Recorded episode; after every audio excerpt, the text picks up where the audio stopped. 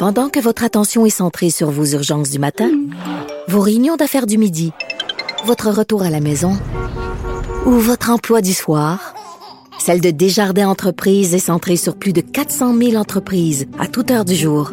Grâce à notre connaissance des secteurs d'activité et à notre accompagnement spécialisé, nous aidons les entrepreneurs à relever chaque défi pour qu'ils puissent rester centrés sur ce qui compte, le développement de leur entreprise.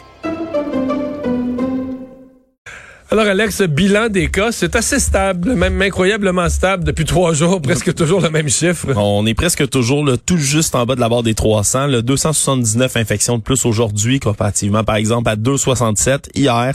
Euh, quatre décès qu'on déplore toujours, mais hospitalisation descend de 10 encore, soins intensifs, Hmm. une petite baisse de 1. Donc Il y a, y a deux stable. régions là, il y a deux régions où j'ai vu les directeurs de santé publique ou les gens régionalement juste euh, disons froncer du sourcil, c'est pas la panique, c'est le Bas-Saint-Laurent et le Saguenay-Lac-Saint-Jean. Ouais, parce que Saguenay-Lac-Saint-Jean, petites- ça a monté de 20, ça a monté de 21 aujourd'hui dans le Bas-Saint-Laurent de 11. Fait qu'on Mais dans le Bas-Saint-Laurent, on était, on avait eu une éclosion majeure, on était descendu à un, deux, trois cas par jour, là, presque. On, on pensait pouvoir voir. Je pense même qu'il y a eu une journée de zéro. Il y a eu une journée de zéro. il y en a une. Puis on pensait pouvoir stabiliser ça avec des, des zéros puis des 1, là.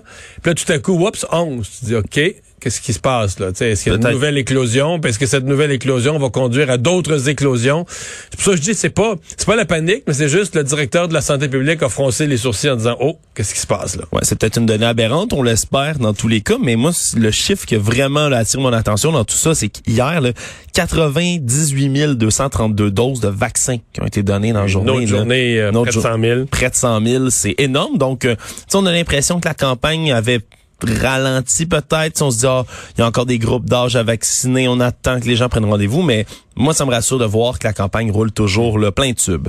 Et il y a une autre accélération de changement de couleur de région. Oui, c'est la région des, de la Gaspésie des îles de la Madeleine qui va passer au vert en même temps que la Bétivité-Témiscamingue, la Côte-Nord et le nord du Québec à partir du 7 juin, donc lundi prochain. Euh, le 1er juin dernier, là, on était censé avoir seulement les autres zones qui étaient censées passer au vert, mais finalement, c'est la Gaspésie et les îles de la Madeleine qui ont gagné euh, grâce à Oui, l'amélioration des conditions. Il y avait eu droit. quelques interventions, euh, j'avais vu là, de, de, d'intervenants, d'élus là-bas. Donc, euh, une autre région qui passe au vert. Euh, les bonnes conditions euh, sanitaires qui permettent euh, à la ministre des Aînés et au docteur Arruda d'annoncer euh, aujourd'hui toute une série d'assouplissements quant à la possibilité de visiter les aînés dans les, les aînés qui sont hébergés, là, dans les RPA ou les CHSLD. Ouais, RPA, CHSLD, c'est des allègements aux règles sanitaires qui vont permettre de rassembler plus de gens. Euh, la ministre Marguerite Bled qui a dit aujourd'hui que dès lundi, on va pouvoir prendre, ça sera plus nécessaire en zone verte de prendre rendez-vous pour aller voir ses proches. Donc, on va pouvoir faire des visites à l'improviste, ce qui est un retour, et même qui va être permis de recevoir jusqu'à 9 personnes à l'intérieur du milieu de vie, pour un total donc de 10 personnes avec la personne qui est hébergée. Donc, de pouvoir faire des espèces de petits rassemblements comme ça à l'improviste, évidemment en respectant les mesures de distanciation. Ça, c'est en zone verte, hein? Ça, c'est bel et bien en zone verte. Hmm. Zone jaune, il va être permis de recevoir les personnes d'une autre résidence, une bulle familiale à la fois. Puis dans les zones oranges, c'est une personne à la fois qui va pouvoir se rendre dans les milieux de vie, mais plusieurs personnes qui vont pouvoir avoir accès Être la sur la même liste, journée, là, être ça. sur la liste, donc pouvoir dans la même journée faire une espèce de roulement. Parce si que on depuis plusieurs mois, c'était pas compliqué. C'était un aidant. Chaque personne âgée devait s'inscrire comme un aidant naturel, son, son aidant naturel. Puis c'est cette personne-là qui pouvait y aller. That's it. Il fallait que les visites soient annoncées à l'avance aussi, qu'on prenne comme rendez-vous. C'est quelque chose qui, disons-le, là, ça, ça, ça ralentissait un peu, si on veut, le, le, le- le niveau de visite que peuvent recevoir les aînés. Maintenant, il va pouvoir avoir pas mal plus de monde qui vont les visiter. Et je pense que ça va être une, euh, ça va être fort apprécié parce que ça a été un des éléments là, de, de, de, de souffrance de beaucoup de personnes âgées de voir peu de monde. Remarque, faut, faut pas se faire des, des accroire à l'autre extrême non plus là. Non. Il y avait, il y avait pas de pandémie à certains moments, puis il y avait des personnes âgées qui avaient bien, bien, bien peu de visites, mais euh, il y en a qui voulaient visiter leurs aînés et qui pouvaient plus le faire, donc ça c'est une, une bonne nouvelle. Euh, le pont de l'île aux Tourtes, euh, donc euh, tout, tout aurait été un petit peu plus vite que prévu. Oui, à partir de demain, toutes les voies de circulation du pont de l'île Tourte vont pouvoir ouvertes, donc trois voies rapides dans chaque direction, et ce à compter de 7 heures ce matin. Pour réaliser ça, par exemple, le pont va être fermé ce vendredi, ce soir, à partir de 22 heures, et une fermeture complète jusqu'à 7 heures demain matin. On le ferme pour la nuit pour faire les derniers petits travaux qui manquent, et on va pouvoir ensuite faire le retour à la normale. Demain, on rappelle le pont qui était fermé d'urgence depuis le 20 mai dernier, à la suite d'une série de cafouillages qui avait mené là, un bris majeur sur l'ouvrage. Et donc là, ça, ça permet de réouvrir pas mal plus tôt que ce qu'on croyait. Ça va entraîner aussi, là, par ailleurs, la fin de la gratuité au péage de l'autoroute 30 et la fin de la gratuité du train de banlieue EXO 1 euh, Vaudreuil-Hudson qui avait été mis en place pour pallier justement à la fermeture.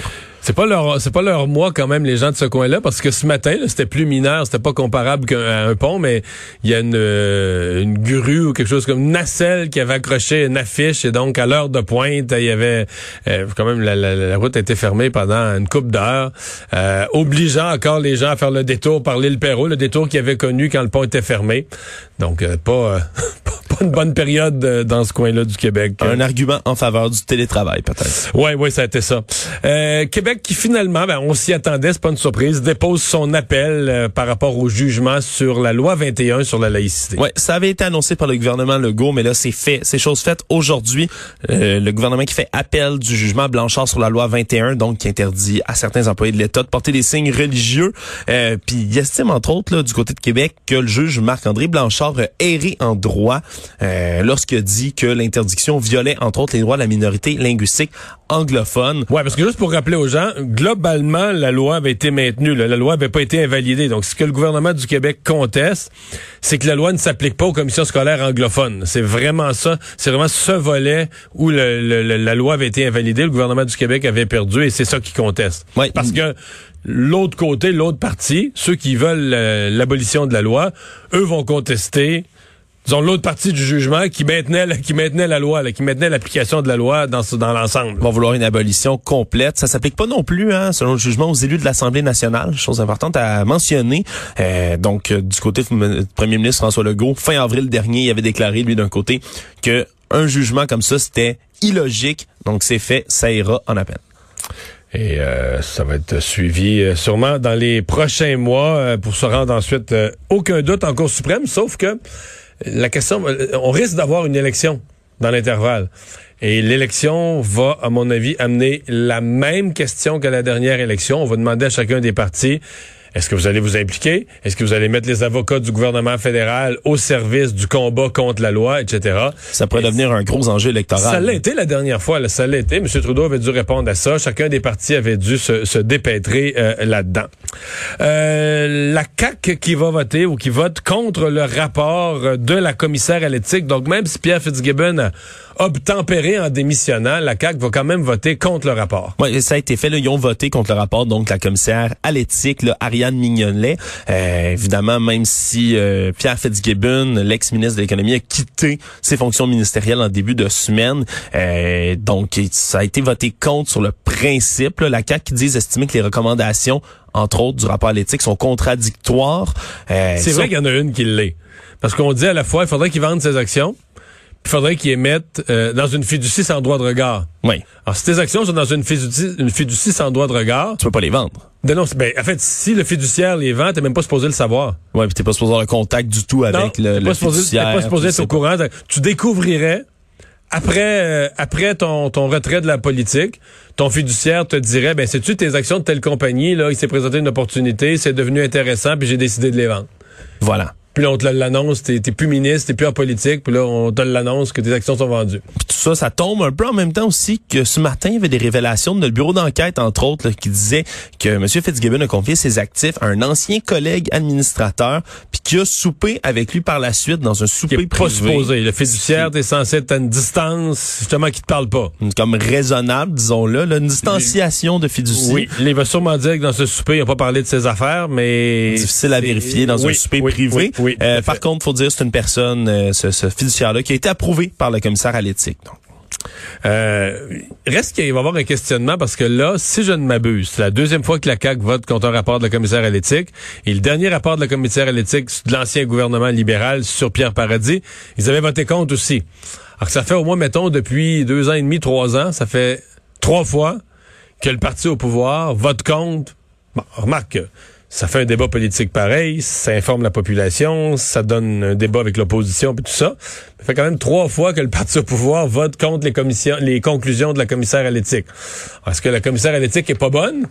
Ou est-ce que les partis veulent pas s'y soumettre? Euh, il y a une question. Il y, a une question, puis d'ailleurs, Geneviève Guilbeault, la vice-première ministre, a été interrogée là-dessus, mais elle a dit que ça s'apparentait pas du tout donc au vote là contre le rapport à l'éthique qui euh, blâmait Pierre Paradis. Puis Dominique Anglade, en réaction, elle, s'est engagée aujourd'hui à appuyer à l'avenir tous les rapports sur qui vont être proposés par le commissaire à l'éthique dans le futur sur son parti, si jamais il est au pouvoir ou autre. Donc, c'est intéressant quand même. On, on va s'en souvenir peut-être de celle-là. Ouais dans l'opposition, on est toujours plus, on est toujours plus enclin à écouter le commissaire à l'éthique quand on est dans l'opposition. Mais c'est un engagement, un engagement ferme euh, en la matière. Euh, on a fait des farces en ouverture d'émission, mais c'est quand même une conférence de presse importante avec un gros changement d'idée. Denis Coderre ce matin qui euh, convoque la presse pour dire, en fait, on croit comprendre qu'il a rencontré ses candidats, des gens de son parti et que sa position sur les la, vente d'alcool dans les parcs a fait problème. Oui, ben, il a reculé, là, vraiment revire sa veste de bord sur sa volonté d'interdire l'alcool après 20 heures dans les parcs s'il est élu. Euh, ce qui compte là euh, faire pour l'instant, c'est plutôt insister sur l'application des règlements qui sont déjà en place dans les divers arrondissements pour éviter les débordements dans les parcs. Et accuse l'actuelle administration de négligence en la matière. De négligence, de laisser les choses traîner, de pas bien gérer euh, les parcs. Mais oui, c'est un revirement de situation rapide puis soudain aussi aujourd'hui, même s'il y avait des, des critiques qui avaient fusé de toutes parts hier, hier au cours de la semaine en entendant cette volonté. Oui, il y avait des critiques. Il n'y a pas de doute qu'il y avait des critiques. Il n'y a pas de doute que pour quelqu'un, il n'y a pas le vote des jeunes, il va aller le chercher. Il n'était pas en voie d'aller le chercher avec ça. Mais euh, il y a quand même un danger. D'abord, il y a un danger d'avoir l'air euh, faible. Tu sais c'est un signe de faiblesse. Tu te fais critiquer. Valérie Plante te critique, tu changes d'idée. Un. Hmm. Le deuxième danger, c'est d'insatisfaire tout le monde. Parce que les gens qui tenaient à ça, alors il y a des gens qui s'en foutent. Eux, ils sont ni d'un bord ni de l'autre. Mais ceux qui tenaient à ça, l'accès au parc, pouvoir prendre de l'alcool, la soirée, aller prendre, passer du temps dans la soirée dans un parc, etc. Ben, est-ce qu'ils vont se rallier à Denis Coderre? Est-ce qu'ils vont dire, ah ben là, il nous a compris, bravo, M. Coderre? Ou ben ils vont rester comme un peu déçus de dire, ah, lui, là... Euh, il, change, il change vite d'idée ouais, dès qu'il voit qu'on grogne, il veut notre vote. Ben, mais à l'inverse, il y a des gens qui étaient d'accord avec lui, là. Il y a plein de gens, euh, par exemple des gens plus âgés, peu importe, mais des gens plus tranquilles ou plus, plus soucieux d'une paix dans les parcs, qui s'étaient dit, ben bravo, là. Tu sais, euh, à Québec, ils le font, puis là, enfin, à Montréal, ça va arrêter. Il y a bien trop de bruit, il y a bien trop de parties dans les parcs, ça n'a pas de bon sens. Et là, eux vont dire, ben voyons, on était contents de sa prise de position, puis là, euh, le lendemain, ils changent d'idée. Fait que, à mon avis, il y a un fort danger d'insatisfaire, ben, quand je dis insatisfaire tout le monde, d'insatisfaire tous ceux que le sujet intéresse, là c'est sûr que errer comme ça là euh, d'un côté comme de l'autre. Ça peut sembler euh, tu peux sembler dur sur tes décisions là. Tu as de la misère à prendre un mm. camp puis peut-être qu'après ça euh, peut-être qu'après ça les observateurs vont continuer à regarder chacun de ces engagements qu'il va faire vont se demander va-t-il revirer sa chemise de bord dès qu'il va être critiqué? C'est sûr qu'il y a un risque de ce côté-là mais là le tout était puis je l'avais dit publiquement tout était bien parti pour lui mais Ali Nestor euh, qu'il annonce et doit retirer sa candidature dans la même journée. Le téléphone tombé de son socle. Il est tombé de son socle. Il devait le ramasser, Mario. oui, je sais.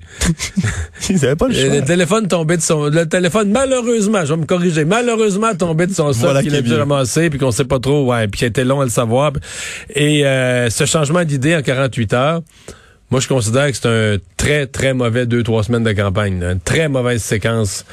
Euh, il peut remercier le sel que tout ça arrive avant l'été, que l'élection est encore loin, il reste du temps. Mais c'est comme c'était bien parti, puis là, ben ça, ça glisse. Les premières craques dans son armure peut-être qui apparaissent parce qu'il réussissait toujours, on dirait depuis le début, à être devant les caméras au bon moment, toujours en, train de rattraper le mauvais bon qui rebondissait de Valérie Plante puis de l'administration de la ville. Mais là, on dirait que fait parler de lui, mais pas pour les bonnes raisons cette semaine. Ouais, à la danse, on dirait qu'il comment ça, il a perdu le rythme. il suit plus la, il suit plus la musique. Euh, L'opposition à Québec qui veut une enquête sur les hausses des coûts de construction des maisons des aînés. Oui, parce que leur coût le frise déjà le million de dollars par place dans les résidences pour aînés dans certaines régions. C'est ce que notre bureau d'enquête rapportait ce matin, euh, que le projet de maison des aînés de 2,4 milliards de dollars, c'est le prix qui s'élève maintenant pour 3468 chambres dans 46 établissements différents. Euh, et donc, on demande du côté des oppositions, entre autres Paul Saint-Pierre Plamondon là, du Parti québécois, euh, qu'on se penche sur tout ça. Il y a une clause qui donne à l'autorité des, euh, des marchés publics, entre autres, là, dans le projet de loi 66, qui est utilisé pour accélérer certaines constructions. il y a une, qui a été utilisé d'ailleurs pour certains projets des résidences pour aînés. Oui, parce qu'ils ont annulé des appels d'offres où c'était trop cher. Là, Exact, exact. Puis comme ça a été utilisé pour accélérer, il y a une clause dans la loi 66 qui prévoit que l'AMP peut enquêter en cas d'une anomalie. Et donc, c'est ce qu'on demande dans ce dans ce cas-ci. Et demande au gouvernement de renoncer à construire davantage de maisons des aînés euh, pour l'instant, parce que le coût par rapport aux bénéfices tient pas la route euh, des mots de M. Saint-Pierre Plamondon. La seule affaire, euh, c'est que ceux qui coûtent, c'est vrai, le, le, coût a augmenté presque du double. Mais ceux que le journal met en relief, qui ont coûté vraiment plus cher, presque le triple de ce qui était prévu, là. Mais le, gouvernement répond, c'est beaucoup dû à l'éloignement. quels sont-ils? Île de la Madeleine, Havre-Saint-Pierre, c'est vrai, il y a Rivière, Rivière au nord, donc vraiment le près de Gaspé, euh, euh, dans, le nord de la Gaspésie. Et à part qu'être éloigné, qu'ont en commun ces trois régions que j'ai nommées, comté de Gaspé, comté Île de la Madeleine, comté de Duplessis sur la Côte-Nord, c'est trois circonscriptions représentées par des députés du Parti québécois. Oh. Est-ce que les députés localement je serais curieux, j'ai pas fait l'exercice, mais je serais curieux de voir dans les hebdos locaux, là. Exemple, dans les hebdos d'Ave Saint-Pierre ou à la radio d'Ave Saint-Pierre, parce qu'il y en a une de mémoire, en tout cas, il y en avait une. Est-ce que la députée locale a dit au nom du Parti québécois la même chose? Ça a pas de bon sens, ça coûte trop cher, on devrait pas avoir une maison des aînés à Havre Saint-Pierre? J'ai des doutes. Ça arrive des fois qu'un parti d'opposition se retrouve dans la position délicate de dire une chose, de faire une critique générale ben, à Québec pour dire que ça coûte trop cher. Mais c'est un projet qui, dans mais, mais localement, circonscription par circonscription accueille bien les projets. Je, je, je, je lance ça comme ça. Je n'ai pas vérifié. Peut-être que, écoute, si les députés localement ont dit ça coûte trop cher, on n'en veut pas je vais trouver que c'est un, un, impressionnant courage. Je, je vais être euh, impressionné. Mais j'en doute un petit peu. Ouais, mais là pour l'instant ils ont le beau jeu de dire que on demande une enquête, on va aller faire la lumière sur tout ça sans trop se prononcer sur le fait que c'est un mauvais projet nécessairement. Merci Alex.